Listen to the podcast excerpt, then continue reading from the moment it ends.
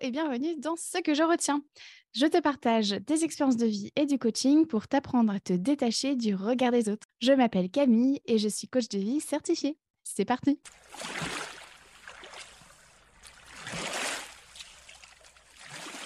Aujourd'hui, dans ce 56e épisode, je te partage ce que je retiens de mon perfectionnisme qui m'a empêché de me lancer dans mon podcast et je te donne des clés pour comprendre en profondeur pourquoi tu procrastines afin de passer à l'action. Alors, le 8 juillet 2022, j'ai publié mon premier épisode de podcast. Ça ne paraît peut-être rien, mais pour moi, c'était loin d'être une évidence. J'ai procrastiné pendant de longs mois avant de sortir mon premier épisode. Et tu sais ce qui me bloquait le plus? Bah, C'était ma voix, ou plutôt ce que je pensais que ma voix renvoyait. En fait, j'avais honte de ma voix car je la trouvais trop aiguë et euh, du coup bah, trop enfantine. J'avais aussi peur de ne pas être prise au sérieux avec une voix pareille, qu'on se moque de mon intonation, de mes tics de langage ou de quoi que ce soit d'autre. Bon, et puis l'autre raison qui fait que j'ai procrastiné pendant des mois avant de me lancer dans le podcast, c'était bah, mon perfectionnisme. Je voulais que tout soit parfait, c'est-à-dire avoir le meilleur matériel pour produire un podcast de la plus grande qualité, sauf que je n'avais pas le budget pour acheter du matos je voulais que tout soit nickel, que ce soit au niveau de l'identité visuelle ou bien de l'identité de marque du podcast. Là, je te parle du logo, du nom, euh, des, visuels, etc. Et euh, finalement, bah, là, j'avais clairement peur de ne pas être professionnelle. Donc tout ceci étant dit, comme tu peux le remarquer, j'étais bien loin de concrétiser mon rêve d'avoir un podcast, ce qui m'embêtait parce que j'avais plein de choses à dire. J'avais très envie de contribuer à ma manière à la cause féminine, je voulais que mon podcast s'adresse aux femmes afin de sortir des cases dans lesquelles la société veut qu'on soit. À travers mon podcast, j'avais aussi envie de pouvoir rendre le coaching accessible. En effet, pour moi, les outils du coaching sont si puissants qu'ils devraient être enseignés à l'école. Et c'est pour ça que je me disais que le podcast serait un bon moyen de transmettre gratuitement tous les outils de coaching que j'utilise du coup avec mes clientes. Et puis un jour, je m'auto-coach sur ma peur d'être jugée et critiquée à l'idée d'avoir un podcast. J'identifie mes blocages, c'est-à-dire la honte d'avoir la voix que j'ai et mon perfectionnisme. Je comprends donc que ce qui se cache derrière, c'est ma volonté de passer pour une professionnelle. Et pour moi, être professionnelle à cet instant-là, ça voulait dire être légitime à avoir un podcast, être légitime aux yeux des autres et euh, qu'on me fasse confiance et donc que je me fasse confiance.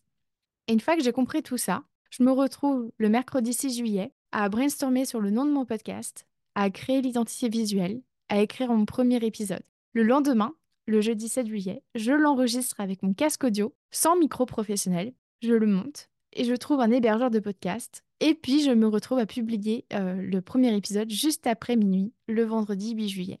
Et au final, dès que j'ai identifié les raisons profondes de ma procrastination, il m'aura fallu moins de 48 heures pour concrétiser mon rêve d'avoir un podcast. Et quelle chouette aventure J'adore mon podcast et c'est d'ailleurs ce que je préfère le plus dans mon boulot avec le coaching. Et donc ce que je retiens dans mon perfectionnisme qui m'a empêché de me lancer dans le podcast, c'est que la procrastination s'explique par un déséquilibre entre les besoins comblés et ceux non comblés.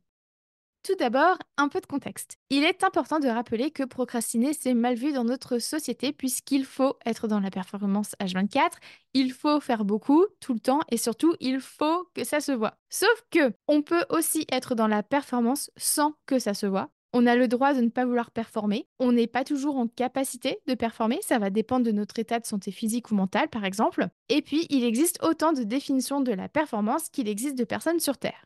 Ceci étant dit, Procrastiner, ça a plusieurs avantages. Laisse-moi te les expliquer avant que tu hurles.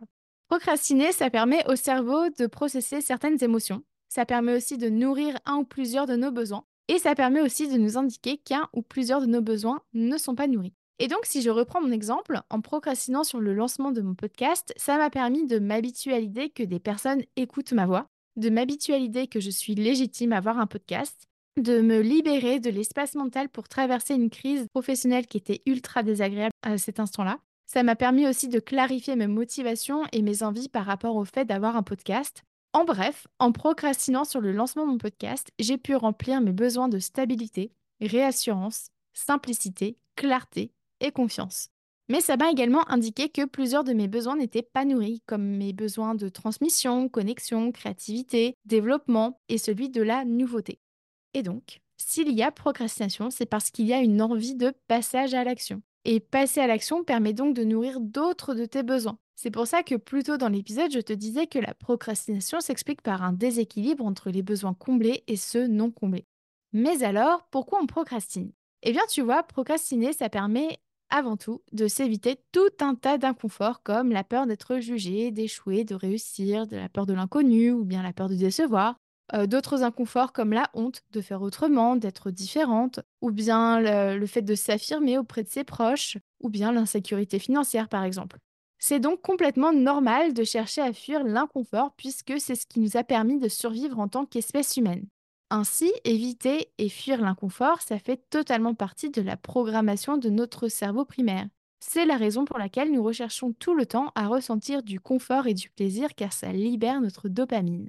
Mais au fait, la dopamine, c'est quoi? Eh bien, pour résumer, la dopamine, c'est un neurotransmetteur indispensable à notre survie puisqu'à l'origine, ça permet de renforcer des actions qui sont bonnes pour notre survie, comme manger et se reproduire. La dopamine influence directement notre comportement puisqu'elle impacte notre motivation et prise de risque. Et donc notre cerveau primaire a compris que manger ou se reproduire permettrait de ressentir du plaisir et ce qui a pour conséquence d'activer notre système de récompense et donc de libérer de la dopamine. Tout ça dans le but de nous inciter à manger ou à nous reproduire à nouveau car ce sont des comportements bénéfiques pour notre survie. Et justement, Face à un inconfort comme lorsqu'on a peur de s'affirmer auprès de ses proches, par exemple, aucune dopamine n'est libérée. Notre cerveau en déduit donc qu'il n'est pas nécessaire de dépenser son énergie à faire quelque chose qui n'est pas essentiel à notre survie. Pour conclure sur cette partie, sache que si tu procrastines, ça ne veut pas nécessairement dire que tu n'es pas assez motivé ou que ton projet ou ce rêve ou cette reconversion pro ne te fait pas suffisamment envie ou que ça ne compte pas assez pour toi. Comme on l'a vu, procrastiner, ce n'est ni bien ni mal, c'est simplement le témoin que ton cerveau entrevoit un ou plusieurs inconforts, que tu as des besoins non nourris et d'autres nourris, tout simplement. Et donc, si toi aussi tu souhaites enfin comprendre en profondeur pourquoi tu procrastines afin de passer à l'action, je te propose de suivre ces trois étapes. La première étape consiste à explorer tes motivations au passage ou non à l'action. Et donc, la première phase de l'exploration consiste à identifier ton pourquoi, ce qui fait que tu veux passer à l'action. Cela va te permettre de montrer à ton cerveau primaire que tu bénéficieras d'un retour sur investissement en termes d'énergie et de dopamine. Par exemple, ça peut ressembler à ça. Je souhaite changer de travail car ça me permettra de prioriser plus de temps en famille, ou bien car ça me permettra de découvrir d'autres cultures, ou bien car ça me permettra d'économiser plus d'argent. La deuxième phase de l'exploration consiste à utiliser l'outil gagnant-perdant et donc, que gagnes-tu et que perds-tu à ne pas te lancer et que gagnes-tu et que perds-tu à te lancer? Cet outil permet de montrer à ton cerveau que quoi que tu choisisses, tu es à la fois gagnante et perdante. Et ça, c'est bon pour le rassurer sur le fait qu'il y aura de la dopamine. Cet outil te permet aussi de faire le tri dans ce que tu souhaites faire. En effet, peut-être que tu vas te rendre compte que tu procrastines car le passage à l'action ne serait motivé que par la peur du regard des autres.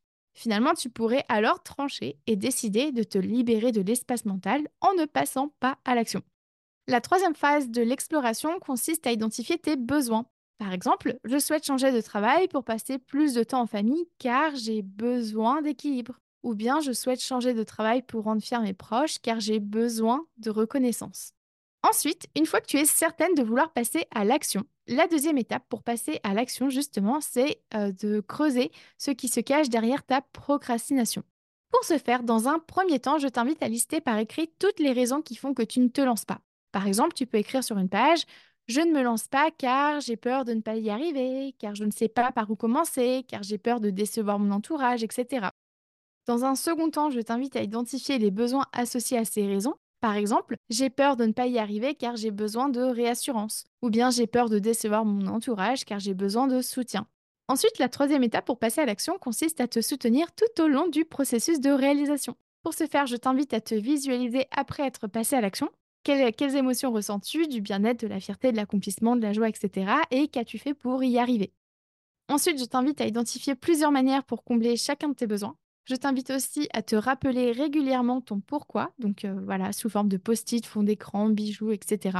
Et enfin, je t'invite aussi à te parler de manière douce et bienveillante durant tout le processus, comme tu pourrais le faire avec une personne que tu aimes. Et pour conclure cet épisode, je t'invite chaleureusement à écouter les épisodes complémentaires suivants. Le 17 sur la différence entre le cerveau primaire et le cortex préfrontal, le 30 sur le rôle de la fuite de l'inconfort, le 34 sur comment te lancer malgré la peur d'être jugé, le 37 sur le pire scénario et le 54 sur comment nourrir tes besoins. Et si tu souhaites en savoir plus sur mes sources, je t'invite à lire la retranscription de cet épisode. Et voilà pour aujourd'hui. Et toi, que retiens-tu de cet épisode?